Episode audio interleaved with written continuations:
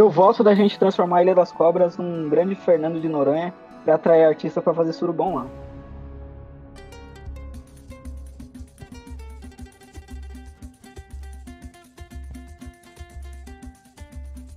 Sejam muito bem-vindos para mais um Utopus Cast. Estou aqui eu, Léo Dominiski. Estamos aqui em quatro nessa noite. Pode ser dia para você que está ouvindo, mas aqui para a gente é noite. E hoje vamos falar sobre a história e a cultura de Itanhaém, essa cidade tão maravilhosa e querida. Vou tentar fazer com que essa, esse podcast seja lançado antes das próximas eleições do dia 15 de novembro de 2020 para que vocês possam ter um pouco de contexto sobre a cidade para fazerem escolhas melhores. Estão comigo aqui hoje Diego Rumpel. E aí, gente? Lucas Lima. Oi. E Victor Stefano, que está com o microfone desligado. Eu adorei a animação do pessoal aqui que está compartilhando com a gente, Diego e Lucas. Tudo bom? Oi. Beleza. Bom, tudo bom, Léo? Vai ser da hora, a gente tem muita coisa tudo pra falar certo. sobre essa cidade. E, enfim, a conversa vai render. Ok, vamos começar por onde? Pelo começo. Vamos do começo então. Então, desde que se sabe da história da humanidade, aqui habitavam indígenas, e disso até 1500 a gente não sabe nada, praticamente. Vou te dizer que aqui em Itanhaém, inclusive, a gente só sabe uma coisa dos indígenas que moraram aqui, que eles foram catequizados pelo Padre Anchieta. Tirando isso, não tem absolutamente nenhum registro histórico né, sobre nenhum desses indígenas, nada sobre, sobre nada, inclusive. Bom, como todo lugar, eles foram trocados por mão de obra, né? E depois varridos, né? Na nossa história quase. É, vamos fazer um caminho rápido aí sobre isso. Primeiro é constar que tem a segunda vila fundada no, na região que hoje a gente chama de Brasil, só que não se chamava Brasil na época, não existia um país oficial aqui. Quando Itanhaém foi fundada, ou seja, Itanhaém ela é mais antiga que o Brasil e mais antiga que o estado de São Paulo. Ela, nesse território que a gente compreende hoje por Brasil, ela só não é mais antiga que a vila de São Vicente, que hoje é a cidade de São Vicente. Ela foi fundada aqui em 1500 e... Alguém sabe a data? Eu me esqueci. Foi fundada em 32. E é bom, é bom citar que foi a primeira cidade com nome indígena, né? A gente está falando de, dos indígenas nativos aqui. São Vicente foi uma cidade que foi fundada com o nome de um santo católico. Itanhaém foi fundada, é, Vila da Nossa Senhora de Conceição de Itanhaém. Itanhaém, pelo que consta aqui nos registros que eu achei, o mais aceito é que se entende por pedra que canta, e era o que os indígenas que habitavam aqui perto, quando vinham buscar alguma coisa de frutos do mar, alguma coisa, compreendendo mais aqui a, o final do, do rio Itanhaém, o encontro com o mar, o que a gente chama hoje de Boca da Barra, eles falavam que o lugar se chamava Itanhaém, pelo menos foi assim que entenderam os portugueses que aqui chegaram. É, o correto seria com Y até, né, no nome, no uhum. nome da cidade, mas é, eu acho que isso nunca chegou a ser oficial, acho que quando oficializaram o nome, acho que já deixou o nome mais palatável para a língua portuguesa mesmo. Eu acho que a segunda que foi fundada com o nome indígena, acho que foi Taubaté, se não me engano. E o resto, todas as outras cidades tinham algum nome português, Bahia, Santos, São Paulo, uhum. etc. Eram povoados com esse nome, mas aqui adotou-se. Eu vou te dizer que eu não sei muito bem como é que é essa historiografia indígena, porque ao que me parece, o, o padre Chieta era um cara que catequizava, mas ele de certa forma protegia os indígenas em relação à exploração, escravidão e etc. É, ao longo da história sempre tiveram padres assim que, que fizeram um bem assim, né, para para esses tempos de colonização e enfim, É bem para quem? Não, é que, que eles fizeram uma, uma, coisa boa, sabe? Para quem? Dentro, dentro do geral que estava acontecendo. É, boa pra, pra, pra corte europeia, talvez. Agora, para os indígenas, não sei muito bem até onde era legal ali. É, é meio, mais ou menos, né? Ah, a gente vai pegar vocês, vai tratar vocês que nem animal, escravizar. E, bom, é, é, impor uma religião nova, uns costumes novos, mas em troca você vai poder ler a Bíblia. Olha que bacana. Não era nem nesse sentido que eu tava falando. É, é que, tipo, tiveram alguns, uma, umas personalidades, assim, padres, enfim, que fizeram coisas interessantes, assim, sabe? Não só chegaram lá e catequizaram, assim, sabe? A gente tem que constar o anacronismo, né? Considerar que aquela época era uma época de costumes diferentes do que estava sendo vivido, era o princípio da colonização. Então, acho assim, eu, não, eu não, não diria que os padres fizeram coisas boas para os indígenas, eu diria que eles não foram tão cruéis e tão perversos como colonizadores quanto foram os exploradores que aqui vieram, né, portugueses. Pelo que consta do padre Julian Anchieta, ele tentava fazer uma, uma mediação, uma mediação dos conflitos entre os indígenas e, o, e, os colonizadores aqui. Inclusive, tem uma história que eu li que num, num combate no, na Confederação dos Tamoios, ele se, se, se deu como refém dos indígenas para que não houvesse confronto. Que ele, como padre, estando como refém dos indígenas, esse confronto não aconteceria porque ficariam com medo do padre ser morto. Fora que o Anchieta, é, especificamente ele, era um comunicador muito bom, mano. É, pelo que eu li, ele chegou aqui muito cedo, ele aprendeu muito rápido a língua nativa. Eu até separei uma historinha, uma lenda indígena depois que casa bastante. Todo mundo já ouviu, só que ela é, é daqui. Então, o padre Anchieta era um cara que ele era, pelo que consta, ele era um artista nato, na verdade, né? Ele, ele foi para pro lado religioso porque era, um, era uma coisa da época mas ele tinha desde pequeno, desde criança, um talento para poesia. Eu acho que é interessante ver que a Fundação de Itanhaém começa com uma figura dessa, que ela já era com uma veia cultural muito forte, como era o Anchieta. E tem também esse fato de que ele foi talvez o primeiro linguista, digamos assim, a primeira pessoa que estudou a língua indígena e fez a, a, gramática, ele formou a gramática da língua indígena. Os indígenas falavam, a linguagem que era falada pelos tupiniquim aqui, nessa região onde a gente conhece hoje por Itanhaém, formulou tudo isso, ele montou, o que facilitou a comunicação entre pessoas por origem portuguesa e pessoas de origem nativa indígena. É, ele escrevia muita coisa, né? É, bastante coisa de literatura, poesia, peça de teatro. Né, Pazcheta chegou tal, aí a gente tem algumas construções históricas aqui na cidade extremamente importantes, né, que eram, que, é, quando a gente fala que, alguma, que aquele lugar se tornou uma vila, é, ela precisava ter três, três construções ali, né, a igreja, matriz, o pelourinho e o convento. Só para constar que o pelourinho ele não era, na época, é, utilizado para açoitar escravos. O, a ideia do Pelourinho, na verdade, era ser o marco central da cidade, onde eram colocadas as leis, os informes, preço de coisas, né? Tudo que as pessoas precisavam saber estava ali no Pelourinho. Bom, essas três construções, elas ainda existem em Itanhaém, né? É muito importante se alegrar e orgulhar disso. A igreja matriz, ela, a parede do lado de fora com as pedras, né, com, com a arquitetura da época, é muito legal. Na verdade, ele, ele foi trocado de lugar, né? Eu, eu se eu não me engano, quando eu mudei para Itanhaém, Ainda era na, na praça. ele foi, ele foi alterado pelo governo de 2004, se eu não me engano. Você falou sobre a igreja matriz, mas se eu não me engano, a igreja que existe entre o que é hoje Peruíbe e Itanhaém, que na divisa ali, acho que foi a primeira igreja, antes mesmo da igreja matriz. E a gente tinha no convento, o antigo convento, né, que não é o convento que a gente conhece hoje, é um convento que ele foi passou por um incêndio e aí a gente tem uma outra estrutura construída, não, não é exatamente a mesma que a gente conhece. É, na verdade é que assim, tinha uma extensão do convento. Existia o convento, ele tinha uma ala gigantesca do lado que era uma biblioteca, as coisas loucas. E aí essa parte pegou fogo, essa ala nunca foi reconstruída. E é o convento que a gente. Mas era no mesmo lugar, né? É tudo no mesmo lugar. Uhum. E o Staden, ele era. Na verdade, eu acho que ele só era um aventureiro. Eu não sei se ele era, se podia considerar ele explorador, mas muita coisa da história da cidade é retirado das cartas que ele escrevia e o livro que ele escreveu quando ele se tornou um cativo aqui dos indígenas. Viveu altas aventuras aqui, inclusive, né? O senhor Hanstaden, alemão. Ele não conseguia se comunicar Sim, com ninguém. Era, era um doido aventureiro aí que, que acabou se safando da morte várias vezes na mão de indígenas. Segundo o que consta, né? É meio, a, a, os registros que tem sobre ele parece que ele é meio uma figura meio heróica, assim, né? É, ele gosta Mas... de dar uma aumentada nas histórias, né? Aparentemente. Mas vai saber, né? A mesma coisa do, do padre José Anchieta. É difícil a gente, a gente ter certeza exatamente de que Sim. ele é uma pessoa mais humanizada ou se não era, porque os registros são muito escassos, né, realmente. Sobre Até porque eram eles que faziam os registros, né? O que a gente vai ter de, de, registros mais fortes mais pra frente é no final do século XIX ali, até um certo período do século XX, né? Esse, esse negócio do Hans aí, é, do naufrágio dele, é um ponto importantíssimo, né? Das navegações aqui para para América, porque é, o que ele escreveu parece que fez bastante sucesso lá na Europa e meio que isso motivou outros navegadores a. Que se considera que, que o Brasil nasceu em 1500, que a gente sabe que na verdade chama de descobrimento que atualmente a gente tenta desconsiderar a palavra descobrimento, porque foi descobrimento na visão de algumas pessoas, né? Não foi um descobrimento global, sei lá. Depois do momento que Cabral veio para cá e reportou que tinha aqui, as cartas de Peruvais Caminho e tudo mais, os portugueses não tiveram mais interesse porque o que dava lucro mesmo era a Índia.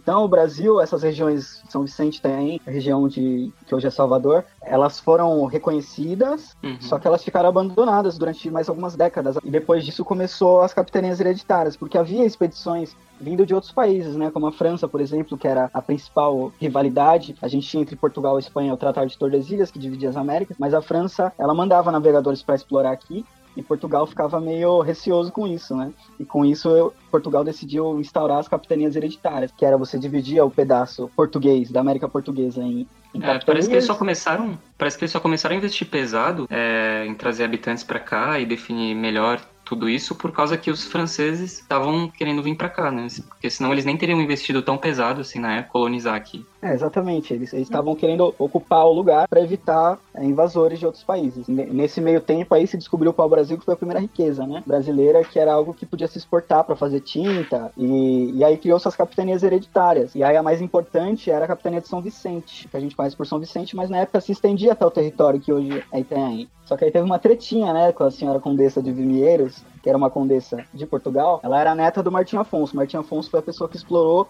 e fez a fundação da vila de São Vicente e de Itanhaém. E a condessa de Vimieiros, ela se achava no direito de ser herdeira de um, de um desses lugares. E ela tentou é, reivindicar a capitania de São Vicente e não conseguindo por questões políticas internas ali da, de Portugal, ela acabou querendo transformar Itanhaém numa capitania. E ela acabou conseguindo fazer isso Itanhaém se tornou uma capitania hereditária comandada pela Condessa de Vimieiros. Foi a primeira mulher chefe de executivo de algum espaço do que hoje chamamos de Brasil. Só que ela nunca pisou no Brasil, ela comandava meio que por cartas, por, enfim. É, é muito doido que, que Itanhaém sempre é. tem as primeiras mulheres, né, em algumas coisas. É sempre uma cidade meio pra frente, mas não é não. Parece que é pra frente, mas nunca vai pra frente, meu.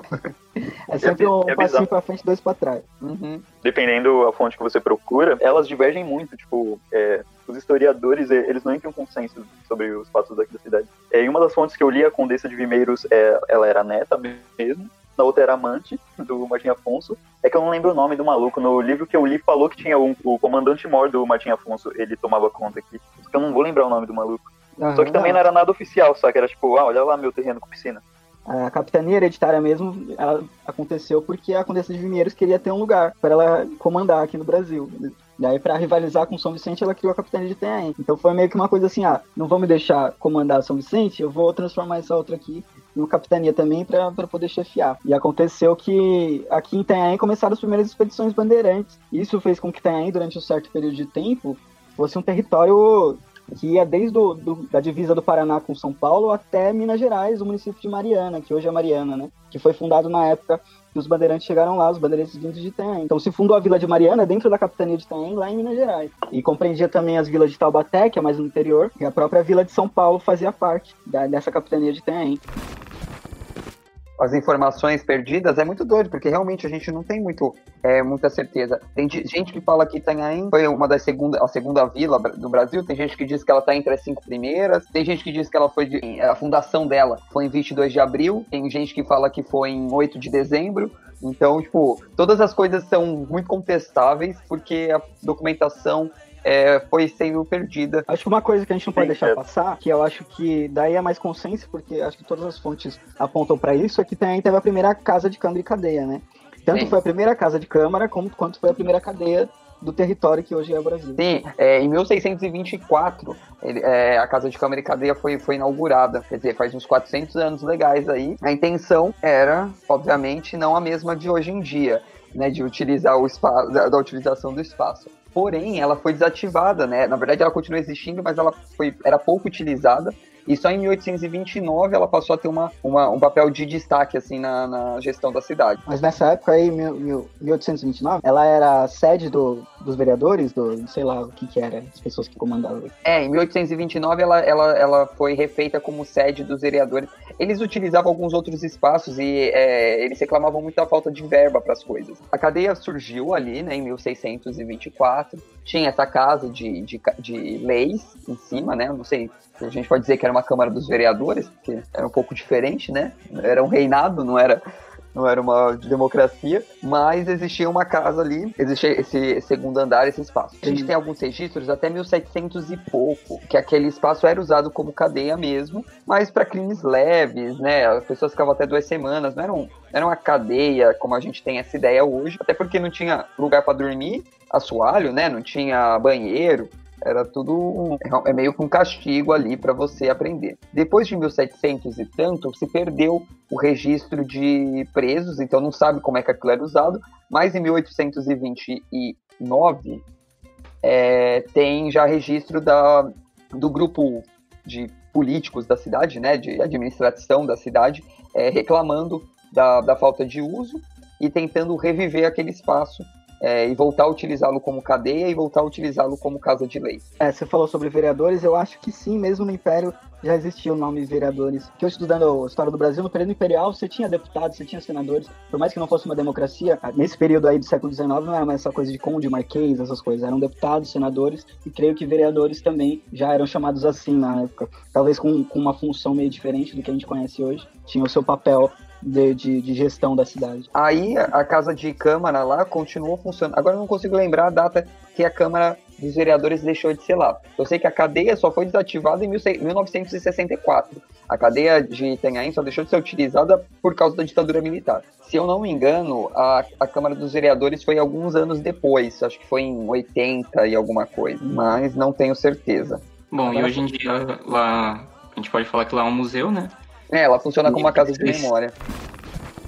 Bom, meu avô vivia aqui, vivia não, né? Ele vinha visitar Itanhaém desde sempre. E é, é, só um exemplo de como aquilo era usado mesmo, né, para um castigo e não como uma prisão de verdade. Acho que 1940 e alguma coisa, 1952, 53, é, ele veio com, com os amigos para cá e eles invadiram um, uma festa do Yacht Clube. É, no baile de carnaval, meu pai tá aqui, veio aqui me explicar. No baile de carnaval em 62. Aí ele. Os amigos foram pegos pelo segurança, obviamente, né? E levaram ele pro, pro, pra, pra cadeia. E aí, assim, lá estavam várias outras pessoas, né, que tinham feito coisas parecidas e eles passaram a noite inteira comemorando o carnaval dentro da prisão. Aí de manhã eles foram soltos. Uma história interessante, para quem não sabe, tá ouvindo esse podcast agora, o Vitor ele está fazendo estágio na Casa de Cama Brincadeira. Interessante ver essa família unida aí né, nesse espaço. Sim, a gente tá, é, fica tudo, tudo, tudo em casa, me sinto em casa ali. Fui concebido naquelas paredes, tô brincando, tô brincando. louco. É, então, agora agora Casa de Câmara e Cadeia, agora é um museu, né? E eu queria saber o que vocês acham disso, de lá não ser só a Casa de Câmara e Cadeia, mas também ser um museu lá, ao invés de ter um museu próprio, é um lugar apropriado para isso. Eu acho bom, mano. Não bom, mas é porque eu acho que a gente não tem material suficiente para montar um museu daqui da cidade, saca? E aproveitar já uma construção histórica para isso que é inutilizada, eu acho bom. Acho é, é, lá, lá, tem, lá, lá tem um tamanho apropriado, né? Isso também acho que é o mais triste. Eu acho que corresponde. Não ter registro. É, então, o fato de a gente não ter registro. Eu acho que pelas coisas que a gente tem, e eu acho que. Acho que o Victor pode falar melhor até sobre isso. Eu acho que até estava até um tanto abandonado até uns tempos atrás esse museu, assim, o fato de, de, realmente informar as pessoas sobre o que se tem que é pouco, né? Dentro daquele espaço. Fala aí um pouquinho, Victor. Acho que é importante a gente ter uma casa de memória. Eu acho que é, a gente fazendo esse podcast, né, desde o começo a gente está falando sobre a dificuldade de certos historiadores se encontrar. Eu acho que quando a gente tem na cidade alguns locais que estudam isso, né, que, que tentam refazer essa história, que tentam manter a memória viva, é extremamente importante para que daqui a 100 anos as pessoas não sofram as mesmas coisas que a gente estava sofrendo, sabe? O que, que, eles faziam na época, como é que funcionavam as coisas. Então isso é extremamente importante. Isso aqui, esse podcast vai ser um registro histórico para daqui a 100 anos. Por que, que a gente tem hoje, assim, eu acho que é algumas literaturas dentro da biblioteca municipal, um ou outro jornal, talvez, independente, e os registros que a própria prefeitura faz no site dela, os registros sobre as coisas atuais. Então acho que isso aqui mesmo que a gente está está fazendo pode servir como registro histórico futuramente. Sim, eu concordo plenamente. É. Eu achei bem feito até essa, essa parte de essa parte de contar a história lá na, no site da prefeitura. Eu achei bem feito até. Tem bastante coisa interessante, bem escrita, sabe? Então... Sobre esse, é, lá, lá ter, ter, estado abandonado durante um tempo, eu acho que as gestões públicas que a gente tem, as gestões é, governamentais que a gente tem ultimamente, elas não valorizam essa parte tão importante que é a cultura e a história da, da cidade. É, a partir disso, na verdade, que eu acho que deveria ser construída todo o projeto turístico do, de onde a gente mora. E como isso não é valorizado, essa história antiga, ela tá na mão de certas pessoas que moram aqui há muitos anos, que têm famílias tradicionais, que elas é, acham que os documentos que elas têm são delas, sabe? Hum. Não, não, não, são públicos, eles são dela e ela quer guardar, e ela vai guardar até não poder mais. No começo do século XX, a gente teve pessoas muito importantes aqui em que, que tinham essa visão de, de, de cultura aqui na cidade, né? Que é o próprio Benedito Calixto, o Narciso de Andrade, o Emílio de Souza, que eles tinham uma visão que acho que é mais ou menos o que a gente tem aqui hoje, né? Diferenciando a, a cronologia da época que a gente vive, mas eles tinham uma visão de valorização da cultura, questão toda do gabinete de leitura, e isso em algum momento se perdeu no caminho, né? Durante o século Sim, e grandes artistas também, né? Uma observação engraçada é que quando eu fui ali na biblioteca fazer a pesquisa, é, o registro sobre, eu achei sobre a igreja matriz, estava existiu após 1639, se não me engano. tipo, não, não, também não tinha certeza da fundação dela do, nos documentos que eu vi, sabe? Realmente, assim, a, o, grande de, o grande déficit, déficit cultural é, é realmente a falta de, de registro que a gente tem aqui. E o fato de, de como o Vitor citou mais pro começo, a gente ter um período cego ali, mais ou menos, né? No, depois da metade do século XX. Na verdade, a gente tem duas lacunas, né? A gente tem é, esse, esse, período da colonização, 1500, 1600, 1650 ali, mas depois disso parece que, que o CGG tem ainda meio que desaparece, e aí eles vão voltar lá para 1800 e pouco, que como eu falei da, da própria casa de câmara e cadeia, que a gente não sabe muito bem é, em que momento aquilo deixou de ser utilizado, a gente só sabe que documentalmente é, ela tinha perdido um pouco da função em 1800. E aí, a partir de 1829, a gente vai até mais ou menos ali em 1920, que é onde surge esse novo grupo de moradores aqui, que são preocupados com arte, com cultura, com história, né? Que embora tenham uma visão mais euro, eurocentral, né, de cultura, mas eles acham que é importante é, disseminar para todo mundo isso. Então abre-se, né, o gabinete de leitura com com aulas noturnas para analfabetos, visando que todo mundo participe ativamente né, da construção da cidade, da construção histórica e cultural da cidade. Depois disso, quando a gente começa com os governos após a ditadura do Getúlio Vargas, meio que fica também ah, os documentos que a gente tem é, jornais, coisas da época são extremamente tendenciosos. Inclusive, eles vivem fazendo. Se você lê os jornais da época, os próprios jornais têm matérias explicando que eles não são tendenciosos sendo tendenciosos. É maravilhoso. E aí entra no período de, de ditadura militar. Então a gente tem esses primeiros governos democratas é, que meio apagados, a ditadura militar, e aí o retorno lá para a década de 88, então, que aí a gente começa a entender de novo o que está acontecendo aqui. É que é, eu acho que essa, essa parte de 88 aí já é uma época dos irmãos Carrasco, que eles tinham uma visão mais democrática da coisa toda. Eu acho que essa turma do Benedito Calixto, Narciso de Andrade, Emílio de Souza, que hoje são nomes de ruas e praças da cidade, eles criaram um modelo que, que seria uma cidade muito próspera se ele fosse seguido ao longo das décadas, mas a gente acabou passando por momentos muito conturbados no, no, setor federal né, brasileiro, tanto a ditadura do Vargas quanto a ditadura que vem em seguida de 64. Acho que meio que por isso essa lacuna toda que acontece na história da cidade. Voltando um pouquinho, só para a gente dar sequência na cronologia que eu estava seguindo das, das, capitanias hereditárias, Itanhaém começou as expedições bandeirantes, pelas fontes que eu pesquisei, diz que Itanhaém foi, foi o, o, local de onde se originou as bandeiras que adentraram o interior do, do estado de São Paulo, foram até Minas Gerais, é, o comecinho ali de Paraná, e aí foram essas bandeiras que acabaram descobrindo o ouro de Minas Gerais. Só que aí houve uma briga por pela exploração desse ouro. E a capitania de Itanhaém, junto com a capitania de São Vicente, eram considerados os paulistas. Eles já eram chamados assim, embora São Paulo pertencesse, pertencesse à capitania de Itanhaém. E aconteceu que os paulistas perderam essa batalha, né? Tiveram que voltar, voltar dessa expedição e tudo mais. E também teve meio que uma crise política dentro dessa capitania e acabou sendo anexada a capitania de São Paulo mais para frente, deixou de ser uma capitania, voltou a ser uma vila da capitania de São Paulo. Então aí a gente já tem a, a estrutura que a gente já conhece hoje, né? Que é São Paulo como estado, na época era capitania, e aí como sendo uma cidade, e aí São Vicente como sendo cidades da capitania de São Paulo, hoje do estado de São Paulo. O que vocês acham que, que fez o Itanhaém não andar? O que tornou o Itanhaém ser o que ele é agora? Porque no prólogo de um dos livros que eu li, tava, tipo, tava escrito é que o Itanhaém é mais velho que Buenos Aires, São Paulo, é, Nova York, Washington e continua sendo que essa. Exato, eu acho que é o fato de não ter tido uma, uma fonte de, de riqueza porque aqui, assim, ó, até voltando na, na, questão indígena, é muito interessante ver essa questão da época que os portugueses chegaram aqui, porque os indígenas, eles não habitavam essa parte aqui que a gente conhece da costa de Itanhaém. Essa parte da costa, eles vinham só quando eles precisavam de alguma coisa, eles estavam desabastecidos de comida, de caça ou de alguma coisa, eles vinham buscar frutos do mar. Mas eles ocupavam a parte mais interna do que hoje é a cidade de Itanhaém. Porque lá tinha mais caça, tinha os rios, então tinha uma certa abundância de coisas.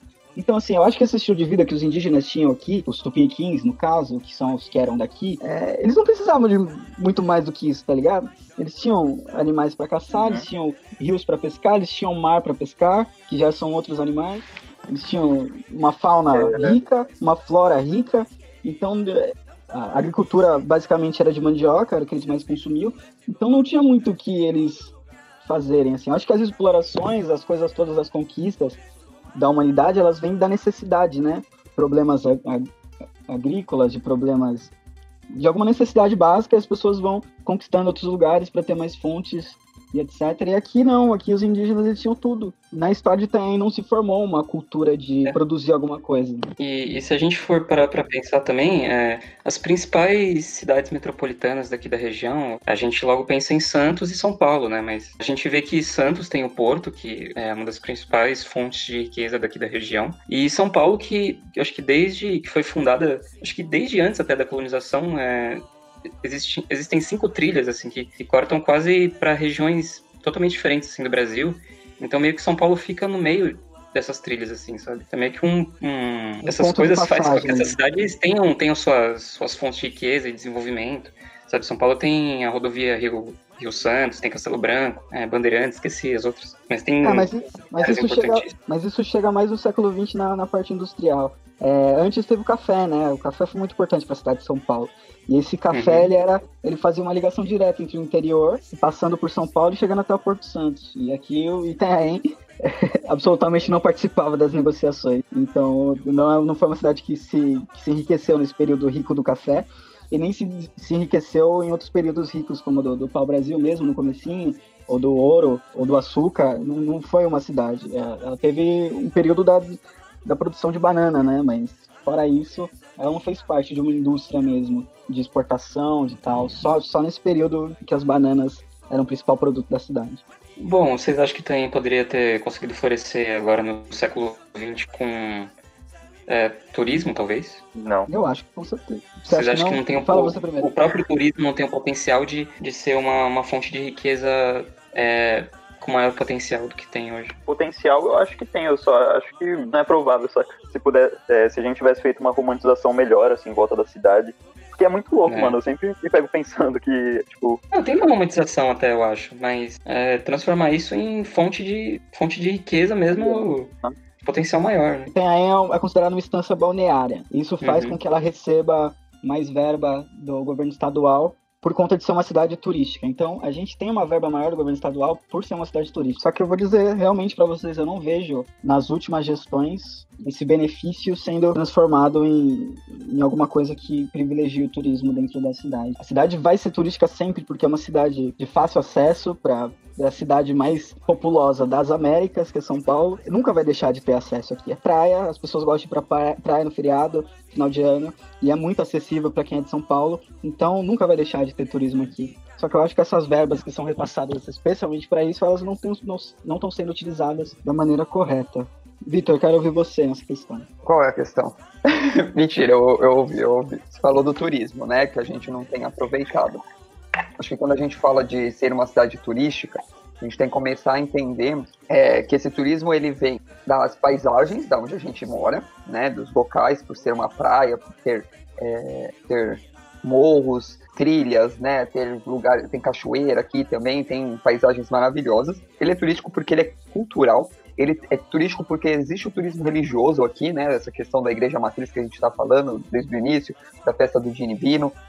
Então a gente tem todos os aspectos turísticos que um lugar precisa ter, pode ter, e que não tem investimento, né? A gente pode pensar nessa falta de investimento só assim, em nos questionarmos quantos hotéis de renome a gente tem na cidade, né? Qual, que serviços interessantes os hotéis oferecem, que passeios turísticos existem em Itanhaém. Tipo, ah, eu vou para um hotel, desse hotel eu vou sair para andar de, de barco, eu vou comer em tais lugares, sabe, é, em tais restaurantes, essas coisas não existem. E por isso a gente perde muito, né? A gente perde principalmente os turistas. É, exatamente. Eu estava pensando hoje sobre a questão dos caiçaras e tal, né? Os caiçaras, eles são as pessoas que vivem da pesca, de artesanato, eles são a, a raiz básica do que é Itanhaém. E hoje eu vejo que só existem duas cidades, pelo menos que eu olho assim e reconheço como sendo ainda muito caiçaras, que são Itanhaém e Canané. Canané, eu acho que ela tem esse aspecto também. Isso é uma cidade com um aspecto bem caiçara, assim, da coisa é, da pesca, da coisa da,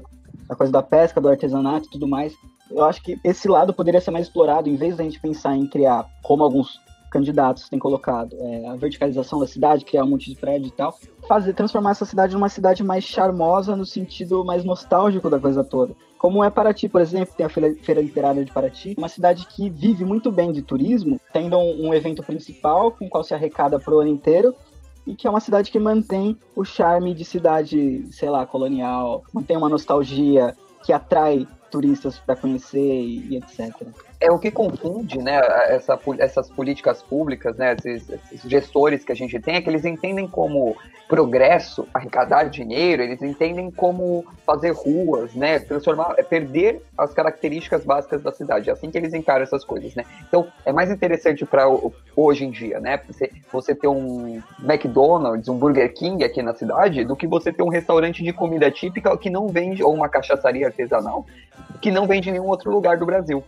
quando na verdade são esses produtos artesanais, esses produtos únicos, que fazem com que as pessoas queiram gastar o dinheiro delas aqui e o que vai o que vai movimento, o que pode movimentar, né, muito mais economicamente. É, eu fui visitar em Budas Artes é, algumas semanas atrás, lá é uma cidade que é cultural, né? Então, você tem alguns dias que há exposições e barracas e feiras ao ar livre.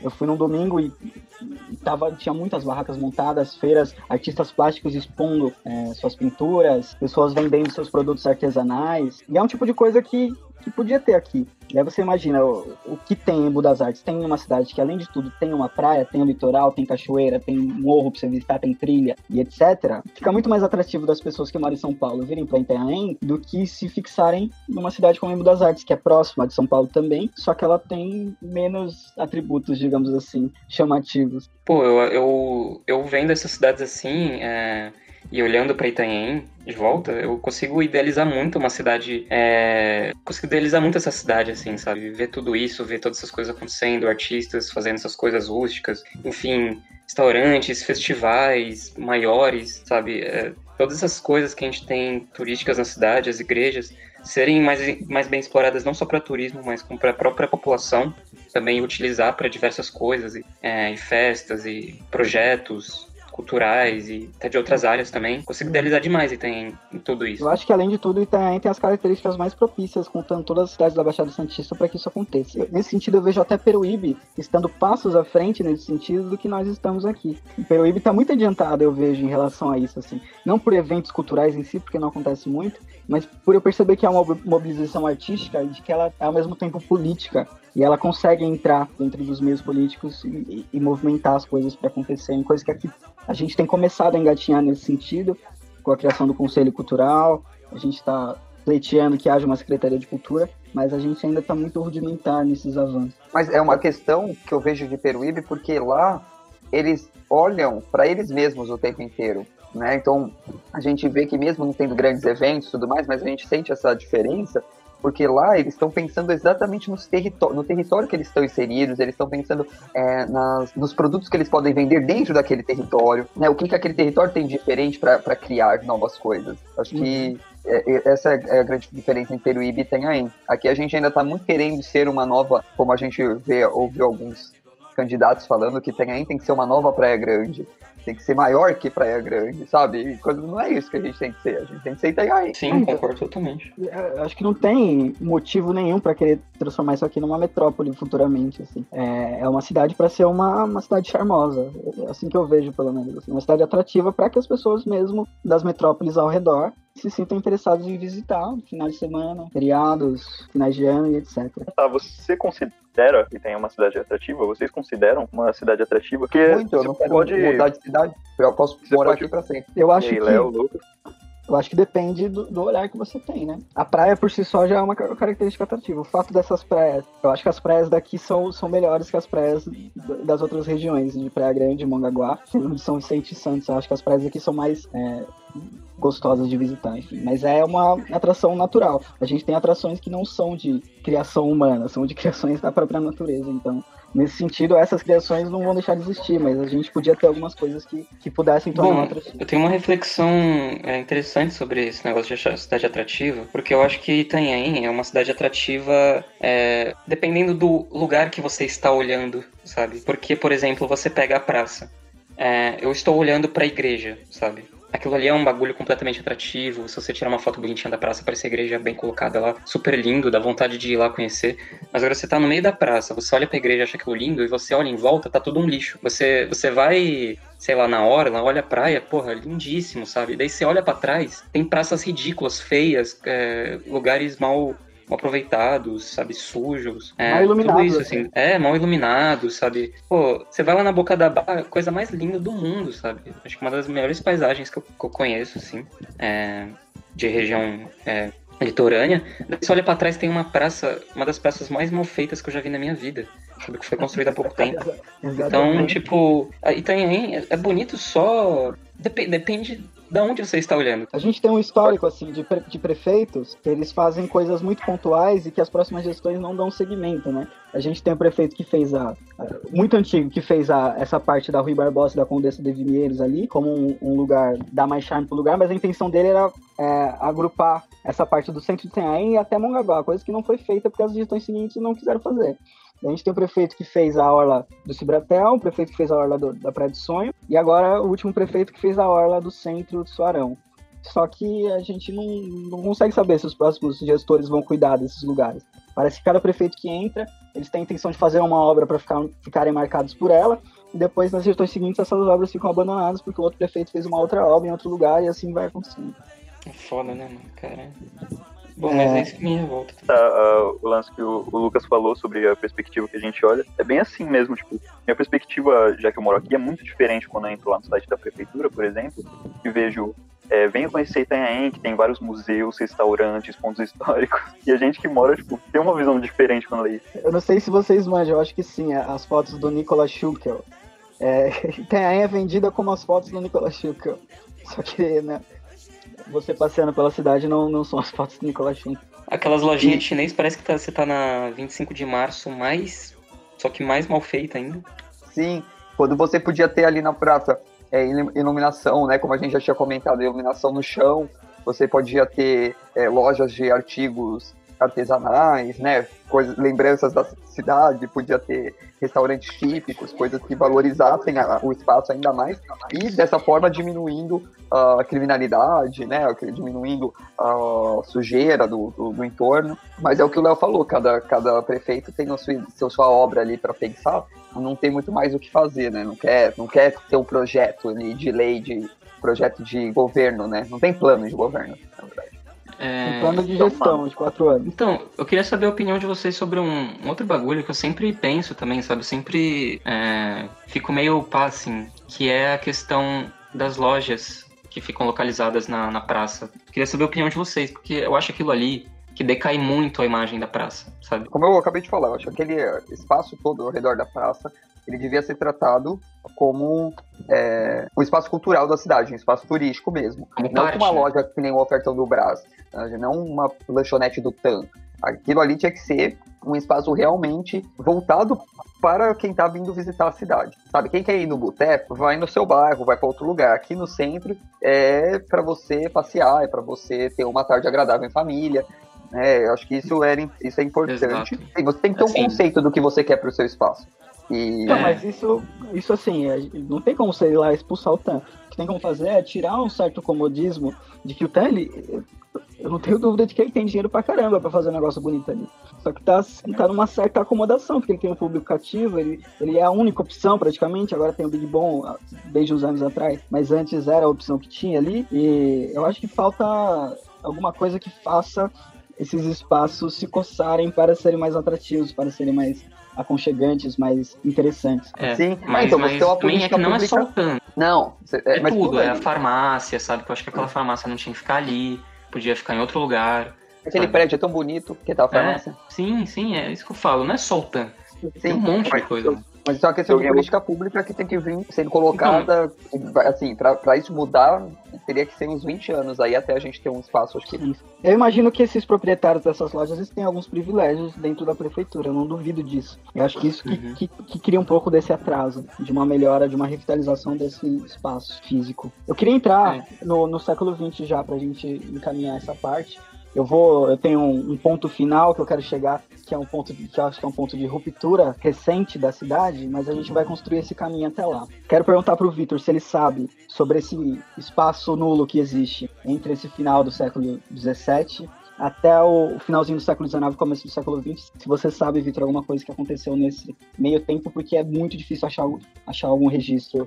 Eu, eu não sei mesmo, não, não tem na biblioteca, não tem nada sobre isso. Hum, eu achei Os livros que a gente tem das, de leis, eles são do, do século XIX já, então não faço a menor ideia do que aconteceu. Não, ah, tá, então a gente não perdoe. tem registro, tanto que a gente não tem é, noção da, da, da, questão da escravidão no, em Itanhaém, Uhum. Então, uma das da, do, dos pontos que a gente sempre debate, levanta quando tá conversando é que não se sabe se. Sabe que houve escravo aqui, obviamente, né? Mas não se sabe como é que era quem que era escravo, quem que não era, como é que era essa relação, como é que funcionava tudo isso, porque não tem registro nenhum. Depois, quando a gente tem ali do, do final do século XIX, parece que não existiu escravidão em Itanhaém.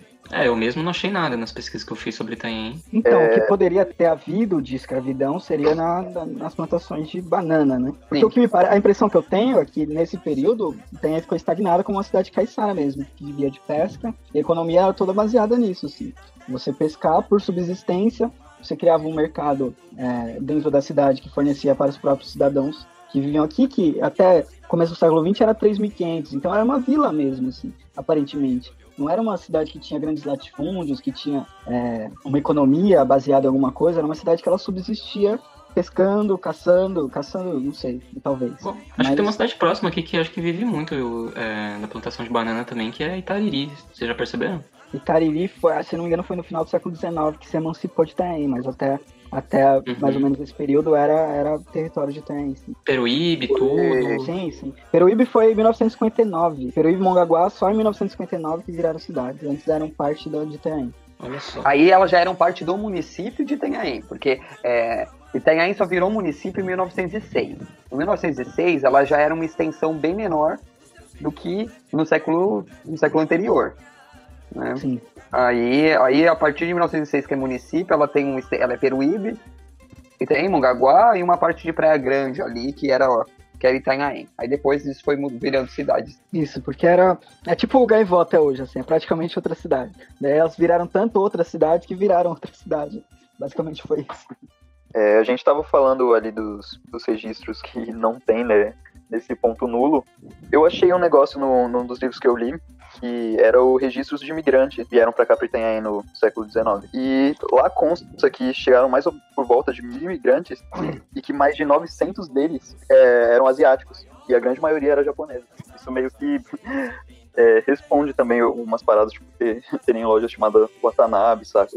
Sim, sim. Não, o próprio Saito. asiático lá da TAM, o Saito. Eu, eu acho que o Saito, a, fa a família Saito é, é, é, o exemplo mais bem sucedido dessa imigração japonesa. Hein? Eles criaram um império, um império comercial que acabou hoje ele é meio que ofuscado pelas empresas que vieram para cá, agora no século 21. Mas antes eu lembro, na minha infância, o site era o mercado de Itaém. Sim, sim. Na minha infância sempre foi também. Eu que moro na, na minha esquina aqui da minha rua tem o. Foi, é o primeiro, né? Sim, sim, é o primeiro. Eu achei muito interessante também que há um tempo atrás, é, uns anos atrás, eles colocaram em volta assim da parede é, a história assim da família e das conquistas que eles foram tendo. É, daí tinha lá o ano a ano escrito tal acontecimento, que eles fizeram parte mesmo da história é, daqui de tem no século século 20, né? É, achei bem Sim, legal isso. Ainda tem lá, ainda no, é, ainda tem lá. no site da Vila São Paulo ainda tem essas coisas é. na parede contando a história. Quem for lá, quem for lá, olha, só olhar para cima que você vai ver e isso rodeia é, o, dentro do mercado todo.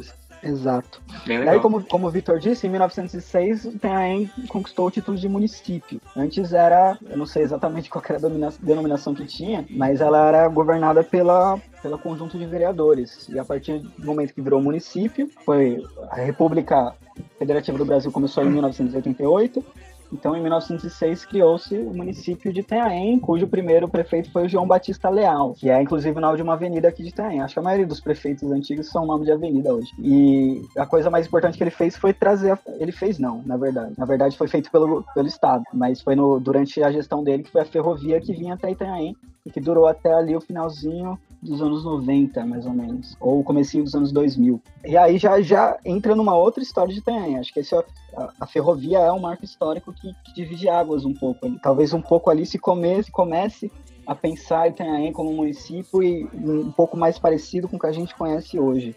E eu acho lindíssima essa ferrovia. Que hoje está completamente abandonada por é. privatização. Mas é muito bonitinho mesmo. Tem, tem o túnelzinho lá do, do convento, sabe? Daí, daí aqui perto da minha casa também, perto de onde era a feirinha hippie, né? É, tem aquele, aquele ponto lá. Pô, muito, muito bonitinho, sabe? Pô, mano, a feirinha hippie. Sim, a feirinha hippie é mais ah, final do, do, século XX. Mas é, é já, ah, foi, não, já foi algo muito forte. Essa feirinha é, hippie aí parece que, parece que ela, ela era um, pon, um point onde todos os é, todos os andarilhos se juntavam, é, artesãos, e faziam as coisas lá, daí fizeram Sim, uma obra para organizar tudo, ficou meio bagunçado, não deu certo anos e anos. Então, mas essa obra, ela não existia quando eu era criança, por exemplo. Ali, se ocupava aquele espaço, mas não tinha aquele espaço construído. Você é, lembra mais ou menos quando foi feito? Lembro, lembro. Lembro, é, era só a ruazinha ali, e tinha tem a loja de banana que fica nessa ruazinha, tem a escola que o Albert Einstein antes era o Viver, que foi a escola que eu estudei. Uhum a sorveteria ali, que já existia quando eu era criança também. E aí aquela ruazinha era ocupada nos finais de semana por barraquinhas vendendo artesanato. Depois se construiu um, um espaço ali, meio que um pátio ali para abrigar, e agora se demoliu para criar um outro espaço, que é naquela praça lá, que, é, convenhamos, não está muito atrativo e interessante. Nossa. É, até porque quem, quem, ficou lá na feirinha mesmo vendendo nem eram é, os hippies mesmo, né? Que faziam artesanato tem algumas coisas lá é, artesanais que, que vendia, mas é, é pequena coisa. A maioria vendia sim, sim.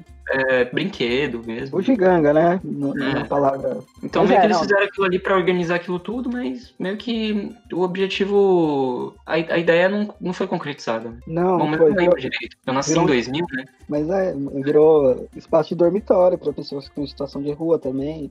É, ela não cumpriu o que pretendia essa obra e acabou demolida.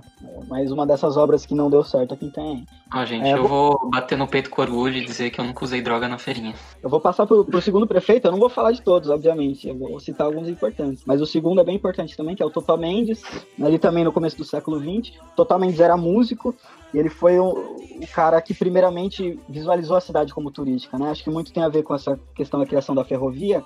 O acesso estava mais fácil. Antes, para você vir para cá, não tinha rodovia, não tinha nada. Você tinha que fazer trilha para descer para Itanhaém. Então não tinha como ter turismo.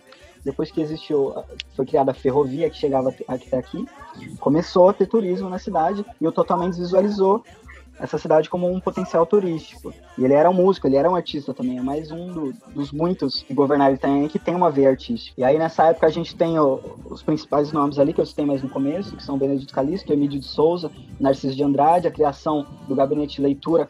Não, foi, foi a primeira biblioteca pública. É, biblioteca. Vou... Ela foi a primeira biblioteca, acho que pública do, do, do, Brasil, não foi? É, porque tem. Ela foi uma. Foi bem relevante. Eu tava lendo que só, tinha, que, que só em alguns lugares da Europa que tinha um espaço desse gênero.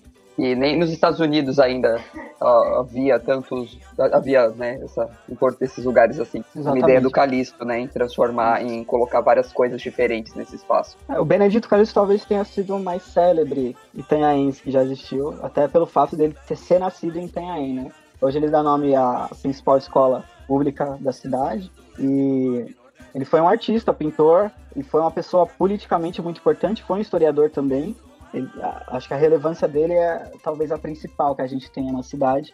E ele foi uma das pessoas que cuidou desse espaço do gabinete de leitura, que foi um espaço que praticamente erradicou o analfabetismo em Teném. Você imagina, você tinha uma vila de umas 4 mil pessoas, onde praticamente todo mundo sabia ler e escrever, e isso era uma coisa que era muito rara em outras cidades do Brasil, no Brasil em geral. Não, imagina isso. se tivesse mantido. Exato. É, seria um espaço educacional muito importante para o desenvolvimento em si da cidade, né? Depois, mais para frente, a gente vê um sucateamento desse espaço. Tem o, o fato, o fato que a gente estava conversando antes do podcast, que foi o do, dos livros lá. Ah, então, aparentemente, né, pelo, pelas nossas leituras, houve em 1949, e isso já era gestão democrática é, no município, um, um, senhor, uma pessoa que era responsável por fazer alguns eventos nesse espaço, nesse gabinete de leitura, mas ele já vinha sendo, sendo sucateado, né? Ele teve uma grande relevância ali em 1888 até 1920 e tal, e aí ele passou a servir também como espaço de festa e.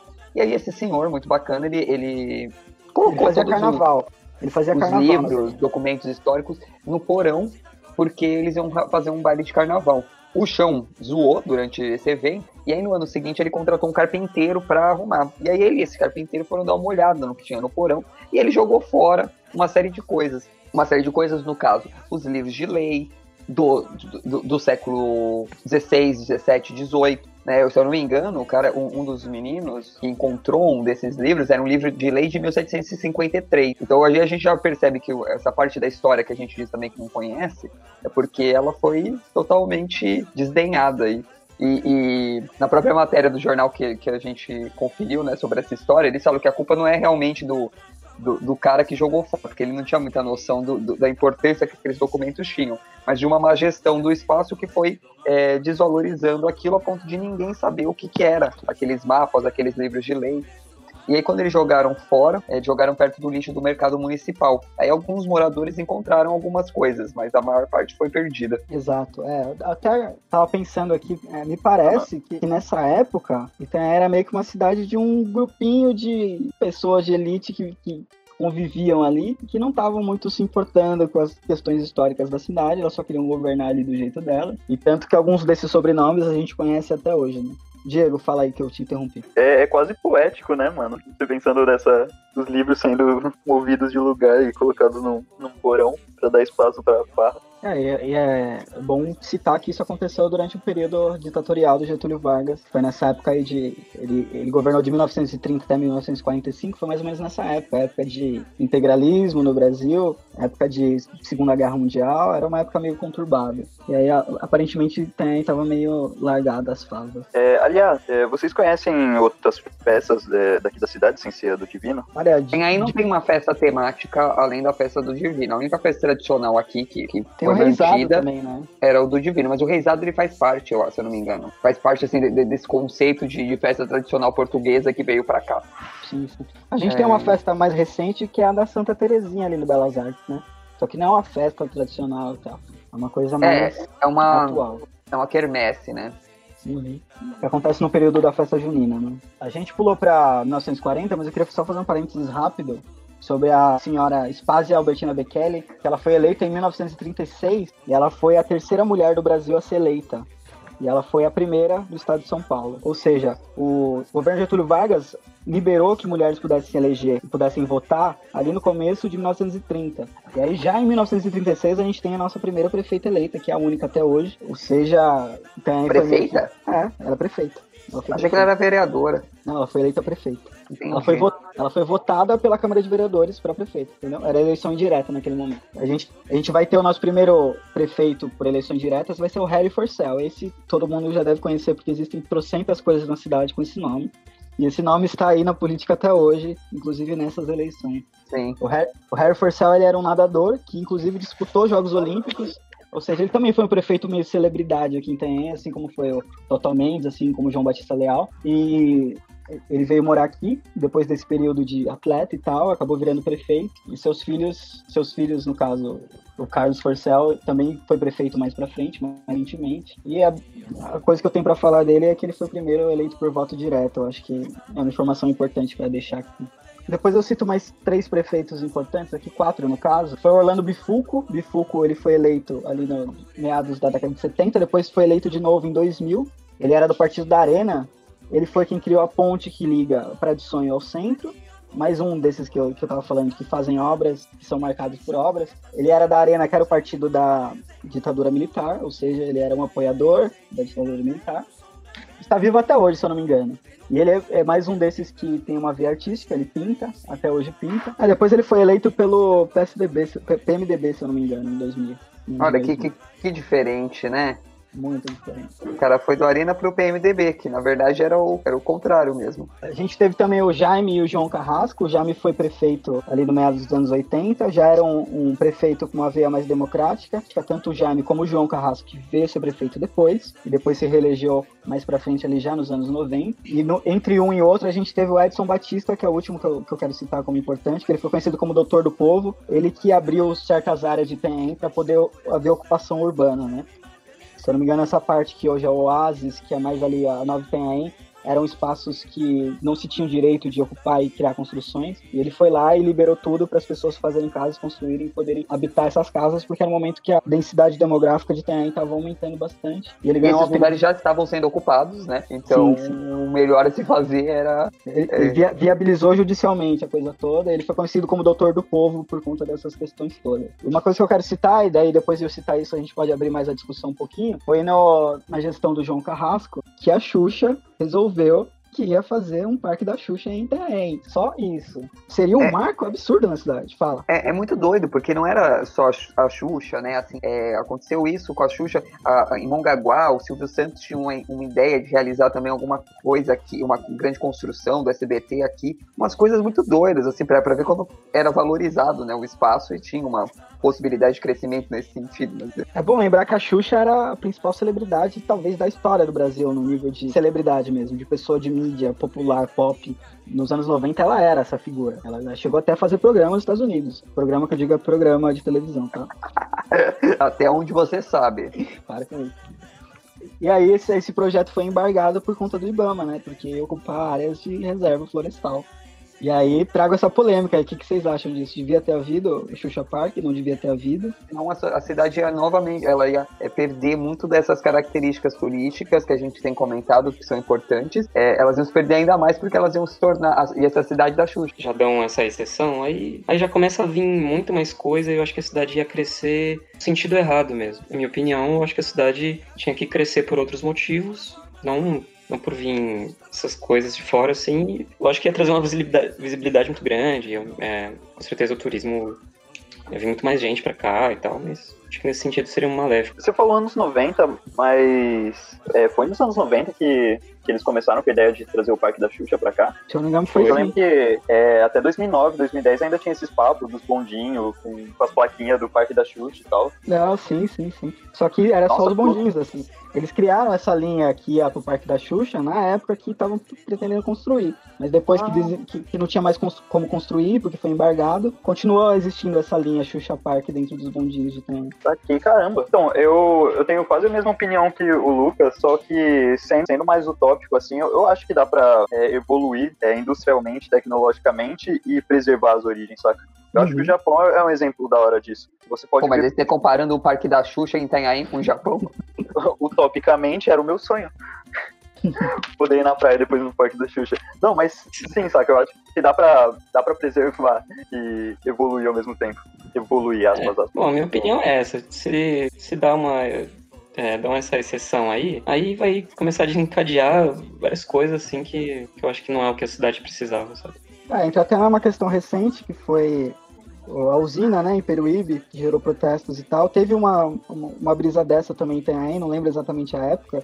Até gostaria de citar, citar o nome do Ernesto Zuarg, que ele criou o, o Correio do Litoral, que era o jornal daqui. E ele também era uma pessoa artista, ativa politicamente e ele tinha essas ideias ambientalistas. Ele foi uma das pessoas que encabeçou é, essa atitude de ser contra a criação de uma usina aqui em Itaém já décadas e décadas atrás. Eu acho que essa questão ambiental ela vai começar a se tornar cada vez mais forte aqui como identidade da cidade também. E aí, é o que me Bora parece. É o que me parece, a aliança entre cultura, turismo e meio ambiente é, é o caminho pra Itanhaém, tá ligado? Pô, eu, eu fico feliz e espero que continue assim, sinceramente. capitalismo acabe, por favor, não cresça mais. E é isso. Itanhaém vai virar uma símbolo de luta. É, quero comentários, quero pensamentos, proposições, perguntas. É, um, um parênteses rapidão. É, nas minhas pesquisas, é, eu achei muito escrito Índios Itanhaém, ou como se fosse a denominação indígena daqui. É, só que eu também achei Tupiniquins. Vocês acharam algo relacionado? Tipo, Itanhaéns, eles eram algum clã de dentro da tribo ou alguma coisa assim? Ou eles só deram o nome? ficavam os Guaranis, na verdade. É porque eu não sei como é que era muito bem dividido essas, essas coisas. É então, é porque Tupiniquim, eu, eu, eu não sei nem se era uma tribo, mas virou meio que uma gíria, né? Depois de um tempo. Pelo que eu vi, era Tupiniquim, que teve até um, no começo da colonização, teve uma briga entre os Tupiniquim e os Tamoios, se não me engano. Eles tinham essa rixa na época. É, pelo que eu pesquisei hoje, pelo menos, eu não vi nada sobre Guarani. Guarani é a maioria paulista, a região de Santa Catarina e tal. Só que eu acho que ou os tupiniquins eram faziam parte desse espectro Guarani, ou aqui eram só tupiniquins mesmo. É, eu acho que eles faziam parte do espectro. É, eu, eu, falo isso por causa da, da urna funerária que tem no museu, porque quando a gente mandou lá para arqueologia, eles, eles responderam dizendo que era de Guarani, que eram dos Guaranis. Uhum. Então acho que é difícil não ser eu da área, né, dessas coisas. Mas eu acho então, que tem, Itanhaém não era uma, uma denominação, acho que foi só um, alguém que registrou dessa maneira, eu não acredito que seja, pode até posso estar errado, mas não acredito que seja, acho que foi só os indígenas que viviam aqui chamavam o espaço aqui da Boca da Barra de Itanhaém e acabou pegando esse nome, mas não era o nome oficial que eles se davam. Bom, mas é, voltando no que o Léo estava falando, faz essa linha do tempo aí de, de prefeitos, é, depois do, do, do, que o Léo citou, até os anos 90, a gente vai ter a volta do Bifuco, depois a, é, tem a volta do Carrasco, depois a volta do Bifuco, depois o Forcel, depois aí entra Marco Aurélio, enfim, mas tudo a gente não, é, a partir do momento que tem ainda eh, se tornou uma democracia, e começaram-se a votar, depois houve a ditadura militar e houve a reabertura democrática, a gente tem as mesmas pessoas no poder desde sempre, né? A gente tem uh, três, quatro famílias diferentes que desde os anos 40 são as responsáveis pela administração pública da cidade. E grande parte do que a gente reclama, né, dessa, falta de visão turística, histórica, dessa falta de valorização tradicional, é porque também é esse é o projeto de é a visão que essas famílias têm da cidade, né? É, a gente tem um reflexo da, da, visão delas e a gente se tornou o que elas uhum. gostariam que fosse. Exato. Isso exato. também porque elas estão presas num viés de, da, do que a cidade é e do que eles acreditam que seja progresso e do que dá para trazer de progresso aspas, né, para a cidade. Por isso que é muito importante quando tem pessoas mais novas, ou como a uhum. gente trazendo esse tipo de debate, porque a gente, tá, a gente tem outras vivências e outras formas de ver o, o, o mundo, né, o, novas tecnologias, para transformar essa visão já. Velho. Volto a repetir, você ter o Harry Forcel como primeiro prefeito e você ter agora a Cris Forcel se candidatando, tipo, é, sem, quase 80 anos depois, e sabendo que a família dela estava ainda na política durante esses 60 anos, tipo, é você tá pensando em qual mudança? O que, que você está querendo, né? Tem outros, né? Não vamos se ater só a esses. Tem, por exemplo, os Rosman, que Sim. já teve um prefeito lá 70 anos atrás e hoje tem um vereador que está aí. E para mim era o mesmo, porque anos. parece que ele tem mais ou menos essa idade ainda. Foi prefeito Sim. lá, agora está com 120. Mas...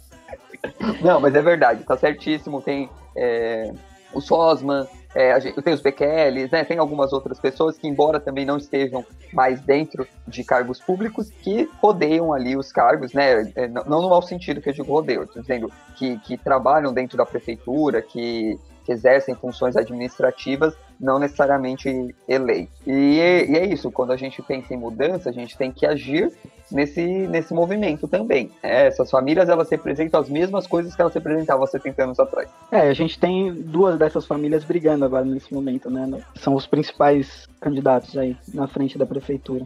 A, a família de Cervantes, a família do, do dono da, do cartório, né? Do Molina Cervantes. Uhum. Se eu não me engano, se eu não me engano, o Thiago Cervantes é filho, não sei exatamente. Se não for, eu posso também, mas enfim. É, eu acho que essa geração dessas famílias mais recente não se renovou, assim.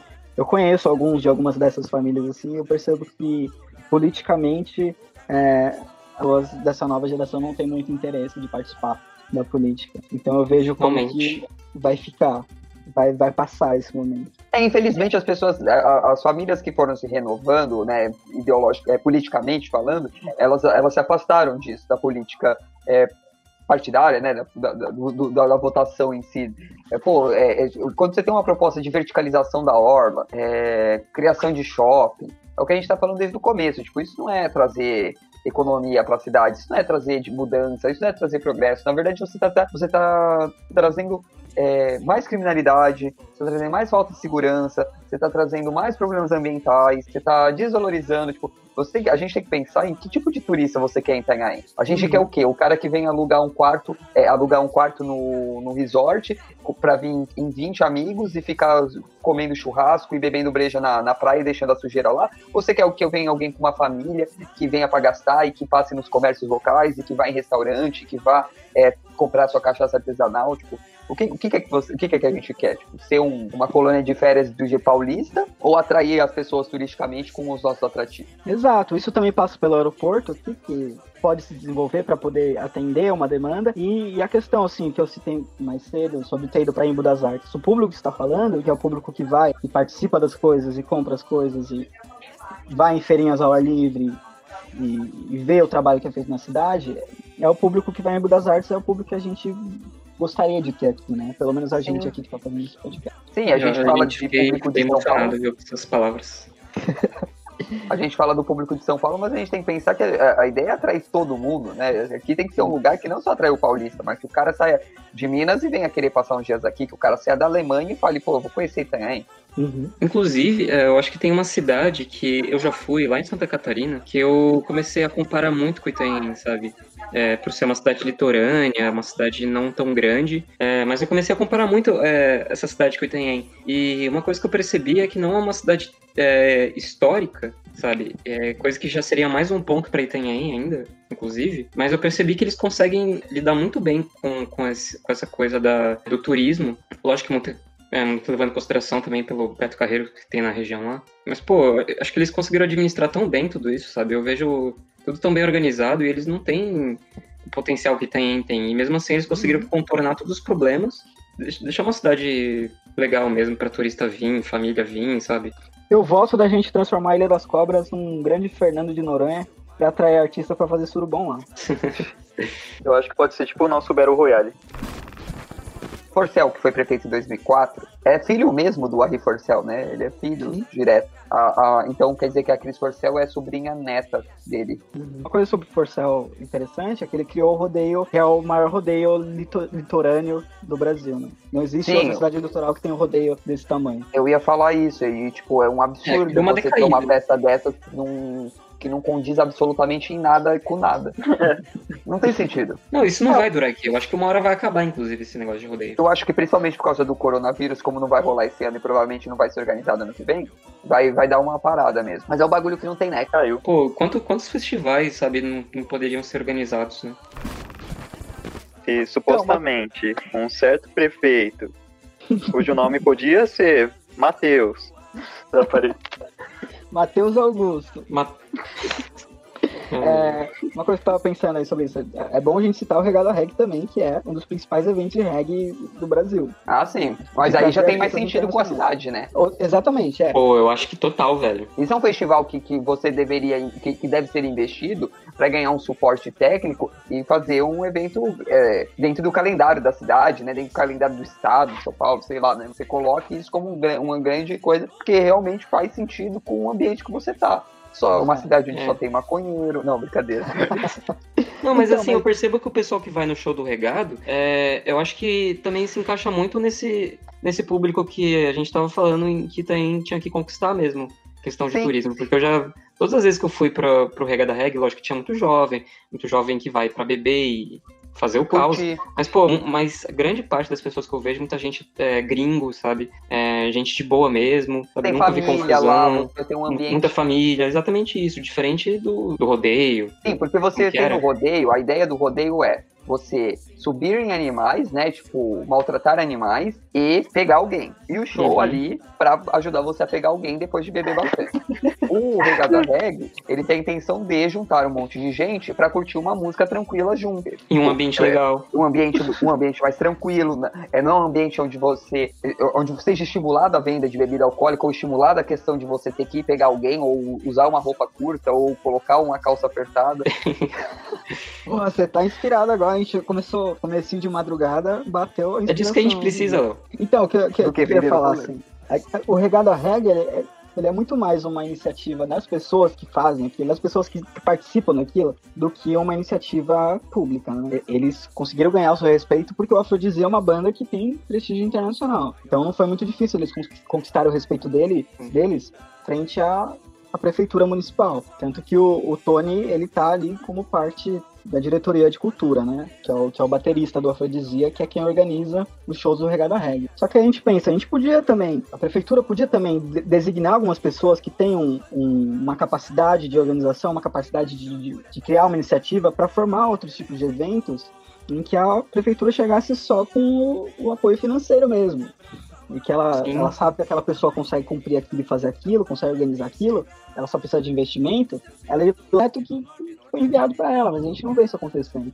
Você envia projeto para a prefeitura que ele fica meio parado. Eles não te dão retorno. E eles só precisavam entrar com a grana, porque não precisa trazer uma pessoa especializada para fazer. Porque tem gente aqui capacitada para poder fazer um evento grande, atrativo, e que não, não gasta muito dinheiro também, tá ligado? É, é muito melhor você gastar um dinheiro para fazer um evento diferente, com artistas locais que seja, mas que seja um evento diferente, tem uma característica diferente, do que você gastar 300 conto, 300 mil reais para chamar um artista foda, para fazer um show de graça num, num lugar público, e aí não, não, não, tem um retorno, tá ligado? De não ter esse público que o Victor tava falando, que é o público que vem e que, que quer acompanhar mesmo o que tá acontecendo. Não é um público que se interessa pelo que a cidade tem a oferecer.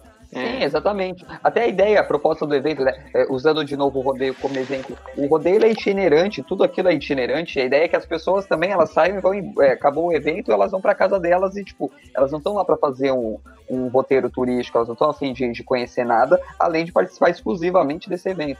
Eu acho mesmo que, que eu acho que a cidade tem potencial para fazer outros, é, outras grandes festas, assim, grandes eventos, igual esse, porque eu acho que esse é realmente o único mesmo que eu, que eu vejo aqui né, tirando a festa do Divino, que eu acho que é uma, uma festa interessante, mas eu acho que ela também não alcança é, o devido potencial que ela merece, é, devido às proporções históricas. É, é, é muito engraçado que o Guape tem a festa do Divino também. E lá, o ano inteiro, é voltado para a construção desse momento da festa. Então a, cidade inteira né, vive em cima desse evento. Isso é bem legal, assim, porque da valorização e, e de como as pessoas vão para Iguape só por causa da festa do divino. Então, existe uma romaria para Iguape, né? Meu pai é uma das pessoas que vai todo ano. Meu pai sempre vai, pega, ele tem um, um cavalo aqui, uma charrete, pega e vai para lá, porque ele gosta desses bagulho, tá ligado? E eu não sei exatamente o que faz a festa de Iguape ser tão mais atrativa assim que a festa inteira aí. Mas é uma coisa que poderia ser estudada para tentar melhorar. Interessante é quando você pode, é, você faz uma coisa diferente, por exemplo, você pega artistas da, da MPB, vai, artistas artistas, não MPB, mas esses artistas, tipo, a Tulipa Ruiz, ela é de Santos, né? Então, tipo, ela é, você pega artistas de Santos que tem uma certa renome, relevância, renome, traz eles para cá não só pro show, mas para que eles conheçam a cidade também, entendeu? Para que eles possam aproveitar esses momentos, para que eles participem de um festival de dois dias, onde eles possam transitar pela cidade e conhecer os espaços, a equipe deles, né? E não só como acontece com artistas que nem o Lan Santana, que o cara chega no jato dele, vem, canta, pega os jatos e vai embora. Eu acho que o que menos falta é pessoas interessados em fazer isso acontecer. Que falta investimento público mesmo. O próprio Portuga, cara. Bem ou mal, Fábio do Portuga, ele fazia uns negócios legais, porque ele trazia a banda de Santos pra tocar aqui, tá ligado? Mas ele teve que fechar várias vezes, trocar de lugar, porque. Porque é, não tem suporte. problemas.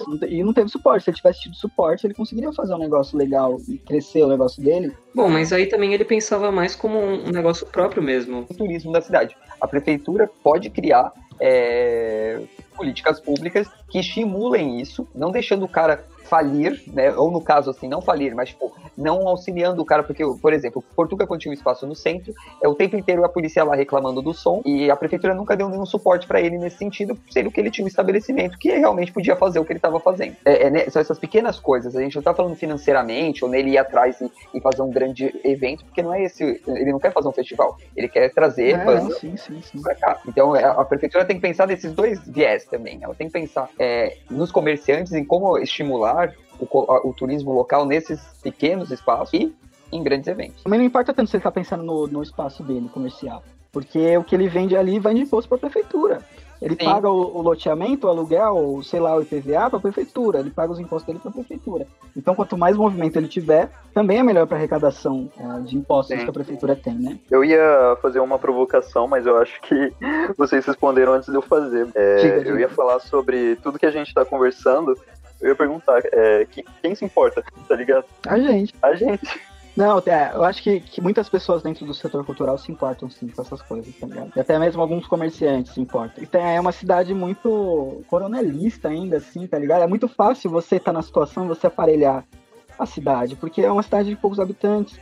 Você, você faz uns agrados aqui e ali, para um setor aqui e ali, você consegue voto para se reeleger, tá ligado? Então é difícil você ver mudanças muito drásticas dentro da política de uma cidade que tem poucos habitantes. É, eu acho que a gente. É que muita gente se importa, que as pessoas não conseguem é se articular de uma maneira a garantir que essas ideias sejam colocadas em prática. É, como o Léo falou do coronelismo, é muito mais fácil para eles é, pegarem um, um cara aqui, um setor ali e agradar porque sabe que vai desarticular o grupo inteiro, entendeu?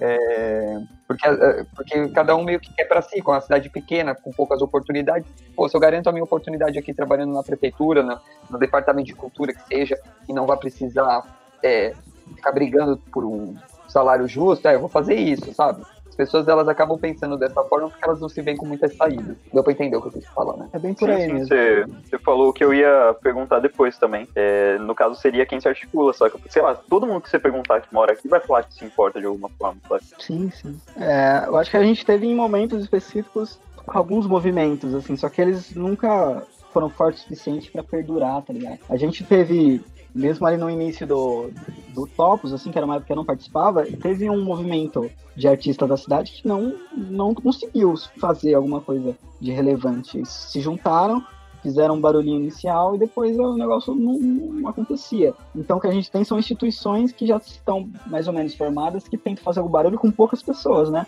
A gente tem aqui o Top, a gente tem o Cofit, a gente tem as pessoas que, que são da academia e tem as de letras, quem cuida do espaço da biblioteca, a gente tem pessoas. Só que essa articulação ela nunca aconteceu de uma forma mais fortificada. Agora, nessa questão layout blank, ela se mostrou se fortalecendo um pouquinho, mas como é ano eleitoral, caiu bem justamente na boca do ano eleitoral, eu, eu acho que vai ter complicações. Enfim. Eu acho que não só ano eleitoral, né? Além da pandemia em si, lógico que foi o que originou toda essa questão da lei, mas tipo, a pandemia junto com, essa, com essas eleições é o que, que atrapalha essa articulação, né?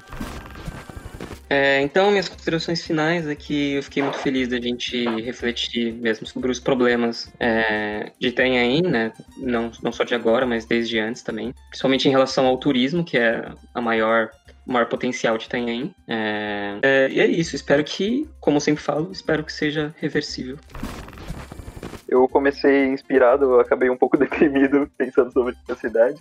E eu esqueci de contar a história que eu ia falar lá no começo, mano, porque é, ainda era sobre, sobre os índios, só que é, era sobre uma lenda indígena, sobre é, um índio top lá, chamado Arapuã Tuê. Ele é, era o, um índio de alto escalão da tribo, e ele ia meditar numa pedra na praia, e ele voltava com os conhecimentos que ele adquiria da natureza. Até que um dia ele morreu e ficou a lenda de que um dia ele voltaria é, do lugar onde o céu encontra com a terra, e ele viria do mar, e ele seria, tipo, reluzente, sabe? Ele seria branco, e ele traria mais dele com todo aquele conhecimento. E isso é uma lenda daqui de Itanhaém, que também casa com o lance é, do Padre Anchieta ter muito é, ter sido muito bem recebido e também de que é, da cama do Anchieta só tem, tem essa relação. É, você sabe por quem foi escrito? Não, no livro não tava, só que era um folclore local mesmo. É que é interessante pensar, porque eu acho que talvez tenha sido escrito por algum português. Porque nessa época tinha coisa do sebastianismo, né? Que era o Dom Sebastião de Portugal, que ele, ele sumiu, ele foi fazer, eu não lembro exatamente o que, mas ele sumiu de barco e ficou por séculos os portugueses achando que um dia ele voltaria. Me lembrou um pouco essa, essa coisa.